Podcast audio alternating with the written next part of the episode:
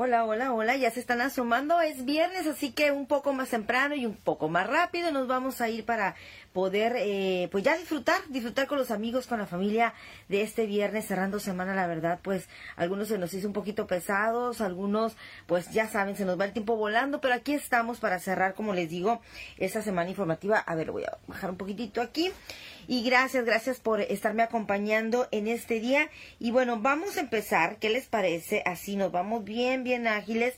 Eh, con esto que les eh, puse más o menos ahí en, lo, en, este, en este reporte. Miren, hubo bastante actividad por parte de los diputados aquí de Baja California, algunos posicionamientos. Yo a veces digo, hacen muchos exhortos, muchos posicionamientos y, y la verdad es que no veo así algo muy concreto. Vamos a ver de estos temas que yo más ahí les puse, que se me hicieron de los más importantes de esta información que se generó. Pues bien, el primero es el que está eh, la diputada del Partido Acción Nacional, Alejandrina, Alejandrina Corral, pues está haciendo un llamado al secretario de Salud de Baja California eh, para que al, doctor José Adrián eh, José Adrián Medina Amarillas para que explique qué ha pasado con los medicamentos eh, para atender el cáncer. Fíjense, así lo planteó ante el Congreso y esto lo aprobaron, ¿eh? lo aprobaron los diputados, ya saben que es mayoría de Morena, ellos del PAN.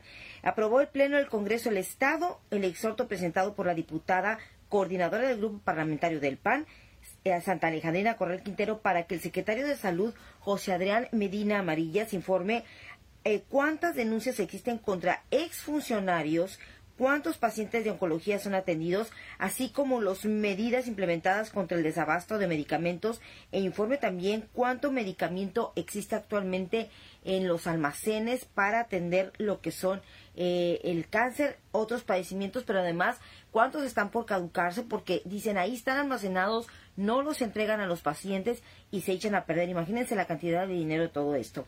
Es urgente, dijo, que se entable un diálogo permanente transparente entre ciudadanía y autoridades para atender el problema del desabasto que afecta no solo a pacientes con cáncer, sino también a necesidad de aplicar una vacuna, además de que se contribuye a la desigualdad, pues no todos tienen la posibilidad de costear el medicamento que les debería ser garantizado en farmacias de los sistemas de salud pública. Y esto es muy cierto, para eso se supone que son instituciones públicas.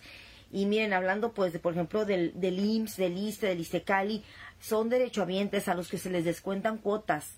En el caso del IMSS por parte de los patrones de las empresas, en el caso del sector público del ISTE a nivel federal, ISTECALI a nivel estatal se descuentan estas cuotas para que se les dé ese servicio y lo que vemos es que hay muchísimas quejas en cuanto al abasto de medicamentos, obviamente en cuanto a las citas que no se les atiende. Hoy en la mañana me dice una persona que eh, tiene meses haciendo una cita para que le hagan un electrocardiograma.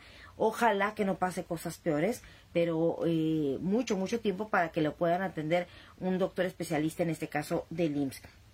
Y continúa la diputada eh, del PAN, Alejandrina Corral, que al presentar la proposición con de acuerdo considerada de urgente resolución y aprobada por el Pleno, la legisladora indicó que este exhorto a la Secretaría de Salud es para que informe ¿Cuántas denuncias se han presentado en contra de, ex, exfuncionarios estatales del sector salud por posibles actos de corrupción que podrían haber generado un desabasto de medicamentos? ¿Y cuántos pacientes con padecimientos oncológicos, diabetes o problemas renales son atendidos en los hospitales del sector público? ¿Y qué medidas toma la Secretaría para evitar el desabasto de medicamentos para el periodo de 2022 al 2023? También solicitó un informe de cuántos medicamentos tienen en las bodegas del sector salud dependientes del Estado para atender a pacientes con cáncer, diabetes, bueno, ya lo que les había comentado. Ahora, falta ver qué respuesta da el secretario de Salud ante esta petición de la diputada del PAN, Alejandrina Corral.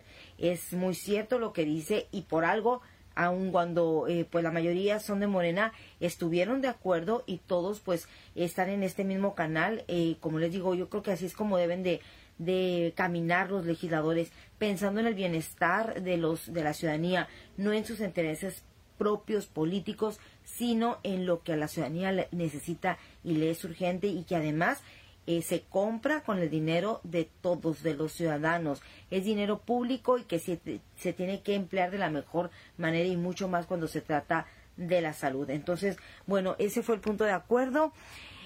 Hola, ¿cómo estás? Saludos, saludos, nos vemos. Eh, también aquí dice Luis, Luis César, Edna Negrete, hola, buenas noches. Fernando Cimental, buenas noches, que descanses y que tengas bonito fin de semana igualmente. Buenas noches, saludos Salvador Roble, José Guadalupe López Cortés. Les deseo un excelente fin de semana. Saludos desde la ciudad del centro, California. Gracias, muy buenas noches. También José Ángel Diarte, buenas noches. Saludos. Mari Carmen Hernández, muy buenas noches también. Y bueno, Salvador Robles aquí lo tenemos también saludándonos. Bueno, ahí seguimos. Y bueno, en el mismo Congreso, pues miren, por el otro lado, por el, diputado de Morena, que también es dirigente de los, del sindicato de burócratas Manuel Guerrero, pues él se refirió a otro punto de acuerdo. Él pide a la CFE crear apoyos a la comunidad. ¿Usted cree? Bueno, la CFE dice que ha apoyado con los programas estos de aislamiento de la casa. ¿Se acuerdan que había estos ¿cómo se llamaban? Fipaterno, no me acuerdo cómo se llamaban. Ya no hemos escuchado mucho de esos programas. Pero bueno, vamos a ver en qué sentido hizo el diputado este planteamiento ante los legisladores. Bueno, aquí no puedo cerrar esto. Ahorita lo vamos a, a comentar porque sí es interesante ver también estos planteamientos que, que están haciendo los, legislador, los legisladores. Déjenme tantito, aquí está, no lo podía cerrar. También se generó información policíaca ¿eh? este día y, y bueno, les digo, más, más que nada a mí me llamó mucha atención que estuvieron bien activos ahí los, los diputados. Miren, el diputado Emanuel Guerrero exhorta a la CFE a crear programas de apoyo a los ciudadanos. Él, eh, ahí en la tribuna, comentó que buscamos, dice, que la preestatal genere un programa de apoyos, asesoría y otorgamiento de créditos para la adquisición de tecnologías de alta eficiencia y ahorrativas, como lo son los paneles solares en casas, habitación, los negocios en eh, industrias también. O sea, sí, está hablando de esos, de esas medidas alternas para el ahorro de energía. Guerrero Luna también mencionó que es necesario que entre la tecnología que beneficia al medio ambiente en materia de energías limpias, debe la CFE, la CFE de otorgar créditos a, los consumidores en la entidad ante las características de nuestra ciudad, dijo, por ser una zona de altas temperaturas, la instalación de paneles solares puede generar un beneficio al combatir eh, lo que es la contaminación ambiental que se genera a la atmósfera. Fíjense, es que pudiéramos pensar que a la CFE pues no le convendría esto, ¿por qué? Porque el chiste es que consuma la gente más electricidad, pero la verdad es que en una zona como la que vivimos nosotros, tanto en el Valle Imperial como Mexicali, eh, con unas altas temperaturas, ¿desde cuándo estaríamos ya eh, aprovechando lo que es las zonas energías solares? Porque además sabemos que no tenemos energía suficiente. Hay bastante demanda, sobre todo en el verano, y mucha de esta de la energía, lo que más genera eh, eh consume energía es el acueducto que lleva la que lleva el agua hacia la hacia la zona costa y, y esto hace que hagan como estos cortes de energía eléctrica a la misma CFE para poder eh, que no les truenen sus aparatos ante tanta cantidad de energía que se está generando por la utilización de este acueducto y que genera bastante energía durante el verano. Entonces, evidentemente hay una demanda de energía eléctrica que no se está surtiendo por parte de la CFE y que sí, efectivamente debería de estar trabajando en dar estos apoyos, en generar estos programas de energía solar, como se hace, eh, pues ya en Estados Unidos vemos aquí en el condado de Imperial, por ejemplo, muchas casas habitaciones que ya tienen estos paneles solares que sí resultan caros, ¿eh? no resultan nada baratos ahorita instalarlos, pero tengo entendido, o si alguien me, me está viendo del condado imperial y que haya puesto estos paneles solares, cuánto más o menos les cuesta, y, pero que a la larga dicen eh, esto ya les va a ahorrar bastante en el costo de la energía eléctrica y además obviamente se está cuidando el ambiente. Entonces, bueno, el diputado Manuel Guerrero hizo este llamado para que la CFE en el caso de México y sobre todo de los mexicalenses pueda em, emprender estos programas de apoyo a la comunidad. Yo la verdad lo dudo mucho, ojalá que así sea.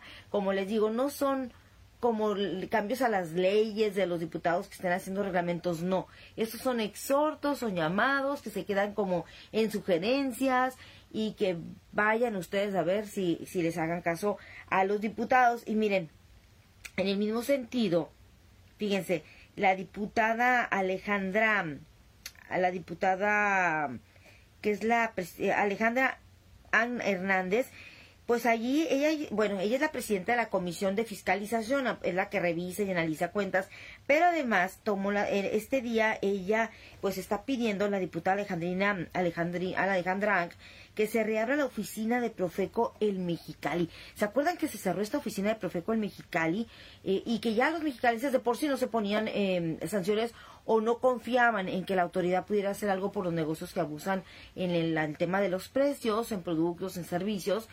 Y sí, se atendían alrededor de, eh, de acuerdo a lo que leí, o que se dijo, se dio esta información de unas mil denuncias al año en Mexicali de personas que interponían alguna queja o denuncia contra el abuso en los precios. Pues quitan esta oficina que la quitaron el 9 de julio del 2019. Se les así de que dijeron eh, cuando entró López Obrador eh, cerraron muchas oficinas de Profeco en México y una de esas fue la de Mexicali, que es la de la capital de Baja California. Se cierra y quien se quiera quejar, quéjese por internet, quéjese allí en la oficina de Tijuana pues si no nos hacían caso en Mexicali, estando así cerquita, imagínense ustedes por internet o estando en Tijuana, ¿verdad? Entonces, evidentemente esto ha quitado mucho, eh, pues ahora sí que las ganas de denunciar y evidentemente también ha resultado en un abuso de precios en muchos de los productos y servicios. Entonces, la diputada Alejandra Ang, ella comentó en la sesión ordinaria del Congreso que... Eh, miren, eh, también otro llamado, eh, es un exhorto igualmente a la titular de la Procuraduría Federal del Consumidor, al titular Francisco Ricardo Sheffield Padilla y al delegado federal único de Baja California, al doctor Alejandro Ruiz Uribe, para que se solicite llevar a cabo las gestiones necesarias para poner nuevamente en funcionamiento la oficina de Profeco El Mexicali. Como les digo, esta cerró en junio, en julio, perdón, en julio del 2019 y bueno, todo esto se tiene que ir hasta la ciudad eh, de, Tijuana. Era una subdelegación, una oficina, ¿saben dónde estaba? Y duró muchos años en la parte, enfrente, a un ladito, a un ladito del Ayuntamiento de Mexicali, en la pura esquinita del edificio federal, ahí estaba Profeco. Me acuerdo mucho porque nos tocaba mucho ir a entrevistar ahí. Eh, dice que por ejemplo, dejó de prestar sus servicios en donde laboraban alrededor de 14 personas, incluyendo al subdelegado en Mexicali. Se atendían al año alrededor de mil expedientes, con un promedio de cuatro citas de asesorías diarias, señalando que en estas oficinas de enlace también se atendían y gestionaban las denuncias de las y de los consumidores de San Luis Río Colorado y Puerto Peñasco. O sea, todo San Luis, todo Puerto Peñasco, todo Mexicali se quedó sin oficina más porque al gobierno federal que entró se le ocurrió quitar oficinas de Profeco en diferentes puntos de México. Ángel Hernández resaltó que el cierre de estas oficinas en la ciudad eh, capitalina restringen y afectan los derechos de quienes acudían a plantear sus inconformidades con respecto a algún bien o servicio. Y actualmente las denuncias se pueden presentar de manera remota a través de la página o de Internet o en las oficinas ubicadas en Tijuana, por lo que la legisladora morenista señaló que en muchas ocasiones los consumidores no tienen acceso a estas herramientas digitales. Otra vez se quedó en exhorto y vamos a ver qué corresponde el delegado federal, el superdelegado Alejandro Ruiz Uribe al respecto, ¿no? Que esto se movió ayer en el Congreso de Baja California. Así que bueno, como les digo, hubo, hubo bastantes posicionamientos, otros más importantes que ya los estaremos platicando, pero como les digo, pues esto se quedó en, en esto, ¿no? Oigan, verán, otra, déjenme ver qué otra cosa les puse aquí porque después me voy y no se las, no, no las platicamos, ¿no? Ah, lo que anunció este día la alcaldesa Norma Bustamante, pues se fueron a la Laguna México y miren, hicieron pues como una serie de, de anuncios para limpiar lo que es toda esta área eh, que se suma al esfuerzo de, de, grupos organizados de la sociedad civil que se reúnen ahí desde muy tempranito para limpiar, para tratar de conservar eh, todo este, este hábitat de muchas aves que llegan, eh, migran, incluso se construyó como una especie de mirador en, en, esta laguna por parte del ayuntamiento para que ahí vaya la gente con su familia, cuiden y se unan también a los esfuerzos de de cuidar toda esta zona ecológica que tenemos aquí en Mexicali, pero que muchos años también estuvo olvidada, muy sucia, llena de basura y que bueno, gracias precisamente a esos grupos de la sociedad civil que se han dado la tarea de limpiarlos, pues así como que ya tanto estar ellos solos, por fin llamaron la atención de las autoridades y se unió el Ayuntamiento de Mexicali a estas, a estas acciones. Así que ahí están y, y eh, pues van a, van a, lo que es limpiar toda esta, esta área y conservar lo que es el área de la laguna de la Laguna México que me parece pues muy interesante. Francisco Díaz, muy buenas noches. Palina, buenas noches. Escuchando las noticias, gracias Palina. Daniel Martínez, muy buenas noches. Saludos desde Los Ángeles. Me tocó viajar, dice, por motivos de trabajo y de paso visitar a mis nietos. Feliz fin de semana para todos. Pues Daniel Martínez, lo bueno que siempre estás bien atento, ¿no? Con queriendo saber la información de por acá. Víctor Rico, hola Laura, aquí escuchando excelente, dice live. El desabasto de medicamentos es un problema muy serio y afecta a los más vulnerables. Es importante tener respuesta, pero mucho más importante tener pues soluciones que eso pues es lo que esperamos todos. Gracias, gracias por comentarlo. Mari Carmen Hernández, muy buenas noches también. Y por supuesto, Ivette Larios, buenas noches, bendecido fin de semana. Nidia Caudillo, feliz fin de semana también para ti. Y pues gracias, Víctor, por tu, por tu opinión aquí que nos estás proporcionando. Y cambiando un poquito de tema, dice José Córdoba, ¿escuchó usted al presidente diciendo que protege a las Fuerzas Armadas y también a los integrantes de las bandas? Ay, ay, no quiero ni hablar de eso. Del crimen organizado, a ver, dice, protege a las Fuerzas Armadas y también a los integrantes de las bandas, refiriéndose a las bandas del crimen organizado, porque también son humanos. Y a la ciudadanía, ¿quién la protege? ¿Usted qué opina?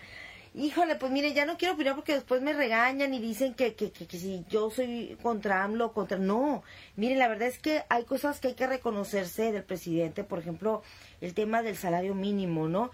Que años eh, que, que no se subía el salario mínimo, sobre todo las personas que ganan menos.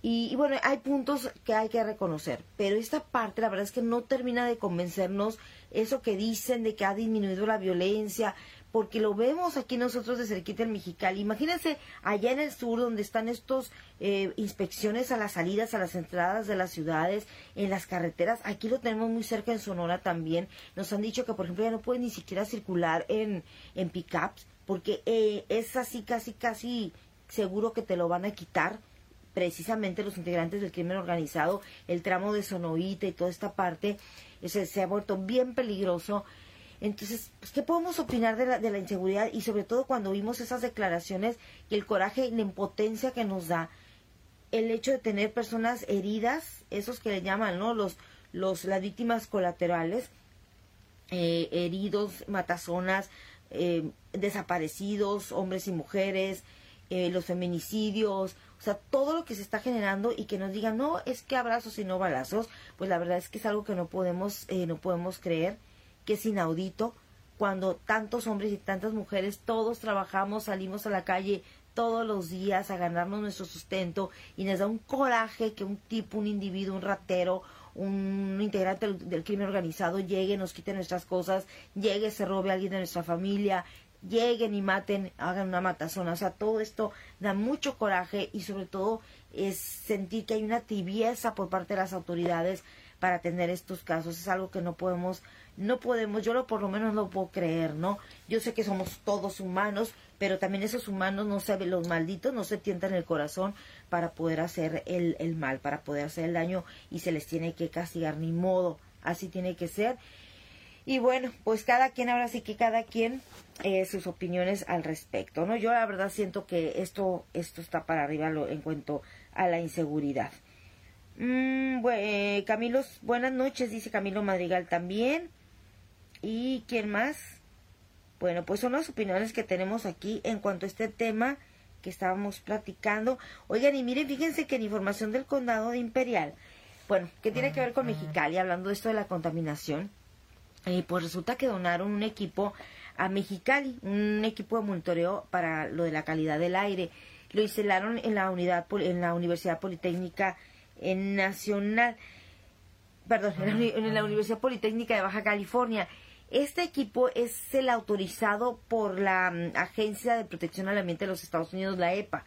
Entonces lo donan a, a Mexicali y pues vamos a ver cómo funciona y que realmente todos estos monitoreos que se están poniendo por diferentes puntos de la ciudad sirvan para que para que el momento en que haya una alerta por la mala calidad del aire se informe oportunamente a la ciudadanía para que tome sus precauciones. Ese sería uno de los principales puntos, lanzar esas alertas para que la gente no salga a hacer ejercicio, se vaya, se quede en sus casas, no andemos en los carros contaminando, eh, no salgamos en horas donde está más contaminado por la cuestión de nuestra salud, pero además también que sirva para tomar acciones que ayuden a proteger el medio ambiente y decirle también a la ciudadanía, deja de estar usando tu carro si no está en buenas condiciones, deja de prender fogatas en el invierno, deja de hacer, o sea, todo eso que contamina, que nos ayuden con esto, porque de verdad Mexicali se vuelve insoportable con tanto polvo. Apenas estamos saliendo los fuertes vientos que tuvimos la semana pasada, yo anduve fatal con alergia. Y bueno, donaron este equipo, como les digo, es un equipo, bueno, son muchas cosas técnicas. Eh, de monitoreo PM10 es el instrumento designado por la EPA de los Estados Unidos para la medición de partículas de 10 micrones y menores. Dice, de tal manera que las partículas son clasificadas por medio de un separador aerodinámico y posteriormente son colectadas en un filtro de cuarzo para su cuantificación y análisis. Bueno, pues como les digo, son cuestiones muy técnicas, pero pues que sí, que sí, que sí sirven, obviamente que sirven y sobre todo para tomar acciones. Oigan, y ya en información policíaca, 12 años de prisión por abuso sexual agravado a menor de 8 años, a una menor de 8 años. Fíjense, este caso, eh, nuevamente, ya, ¿qué decimos? A ver, ¿qué decimos? Me da también mucho coraje oír esto. Es un tipo que era la pareja de la mamá de esta niña de la que abusó. O sea, la señora metió al tipo a su casa. Fíjense, por favor, y miren que yo soy mujer y miren que después van a decir, ay, es que nomás, ¿por qué, ¿por qué hablan así las mujeres? No, es que en serio, hay que fijarse muy bien a quién se mete en su casa. Vean lo que pasó con este niñito, con, con el niño Iván, que perdió la vida de cuatro años de edad.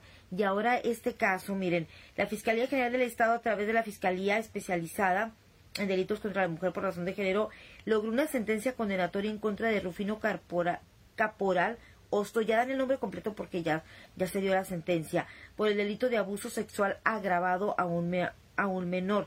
Los hechos ocurrieron el 19 de febrero del 2018, cuando el hoy sentenciado se quedó a vivir en el domicilio ubicado en el fraccionamiento Parajes de Puebla y aprovechándose de la relación sentimental que tenía con la madre de la menor víctima de 8 años de edad, le realizó tocamientos sexuales. Mm, el 6 de octubre del 2020 se incumplió la orden de aprehensión y durante el mismo mes se desarrollaron las audiencias de formulación de imputación y vinculación a proceso quedando el imputado en prisión preventiva. El fiscal y la fiscalía señaló que durante la audiencia intermedia en acuerdo de conclusión anticipada del proceso penal se llegó a la celebración del procedimiento abreviado en donde el, hoy sentenciado aceptó el delito cometido y por lo anterior el juez consideró que dentro de la carpeta de investigación existen elementos para dictar sentencia de 12 años de prisión. Pues ahí está, miren, aquí dice que hizo tocamientos sexuales. Entonces, eh, ya se considera pues una, una, un abuso sexual agravado. Por eso le dan 12 años de prisión. Entonces, pero les digo otra vez, es abusó de la víctima eh, porque estaba en la casa de la mamá de la víctima y ahí es cuando aprovechó que se encontraba solo y miren las, las consecuencias. La verdad es que yo no, no entiendo, no entiendo, debe de haber señales ahí como para que nos demos cuenta. Imagínense el terror que vivía esta, esta pequeñita. Y otro, y otro caso que también, miren, ahí lo pusimos, ahí lo publicamos, una fotografía de un tipo que está realizando fraudes con los cuentahabientes. Se iban a los bancos, ahí estudiaban a, a las víctimas, o sea, que y sacaba dinero saliendo del cajero o del banco, los asaltaban, les apuntaban con una pistola y les quitaban su dinero. Pues se puso denuncia contra ellos, los eh, eran dos, los atraparon y miren, eh, la Fiscalía Regional de Mexicali a través de la Unidad de Investigación de Delitos de Robo logró la vinculación de Miguel Ángel, alias el Chicano, acusado de participar en el violento robo contra una cuenta abierta, o sea, fue una por eso hay que ver la foto. Si hay más denuncias contra este tipo, hay que ponerlas para que se sumen a, las carpetas de investigación. El hecho que se le imputa se registró el 26 de noviembre del 21, cuando Miguel Ángel, en compañía de Luis Andrés, que ya este se encuentra vinculado al proceso, acudió a una sucursal bancaria en la avenida Michoacán y calle Cuarta, en Pueblo Nuevo, para vigilar los movimientos y elegir a las posibles víctimas. Para cometer el delito, su compañero ingresó, ingresó al banco, observó que una de las, en una de las ventanillas le entregaban a una mujer una fuerte cantidad de dinero, hecho que le informó a Miguel, quien esperó a que la víctima llegara a su vehículo para amenazarla con un arma de fuego y lo obligar a entregarle el capital que acababa de retirar. Después de cometer el robo, se dirigió a la guardia de seguridad, lo amenazó con un arma de fuego para que lo dejara salir del estacionamiento y poder huir del lugar a bordo de un vehículo Toyota Camry por el callejón Michoacán con rumbo desconocido. Entonces, bueno, se logró la medida cautelar de prisión preventiva y el plazo de un mes para la investigación complementaria con la finalidad de fortalecer las pruebas en su contra. El, imputado se le relaciona con integrantes de una banda dedicada a despojar de dinero a personas que acababan de retirar dinero del banco, en donde utilizaban el mismo modus operandi de seguir a las víctimas para esperar el momento oportuno y utilizar armas de fuego, obligarlos a entregar efectivo. Vean la foto, si ustedes fueron víctimas de un asalto, interpongan la denuncia, señálenlo para que se les sumen y en este periodo que se está dando para la investigación se fortalezcan y el tipo no salga de la cárcel a seguir a seguir robando. Pues ojalá que, que así sea. Y bueno, ¿cuánto llevamos aquí ya eh, de tiempo? Ya 25 minutos. Bueno, pues ya me voy a despedir porque ya es viernes. Hay que, hay que relajarnos, hay que descansar. A ver, ya nada más para... Camilo Madrigal dice, soy su vecino, buenas noches Camilo, pues buenas noches, aquí estamos. Alicia Villa, buenas noches también. José Córdoba, eh, cambiando un poco de tema, dice, ¿escuchó usted al presidente? Ah, ya lo habíamos comentado, sí, sí, sí, sí. Y pues creo que ya son todas, ¿eh? Entonces con esto, pues con esto ya me, me despido porque pues, ya hay que descansar. ¿Qué les parece? Nos vemos el próximo lunes, eh, ya saben, en la mañana a las 6 de la mañana, ¿no? Ahí en la, en la tele. Y, ¿qué más? ¿Qué más? ¿Qué más? Cuídense, cuídense mucho y cuiden a la familia, cuídense ustedes, diviértanse, relájense y pues aquí nos vemos la próxima semana. Hasta entonces.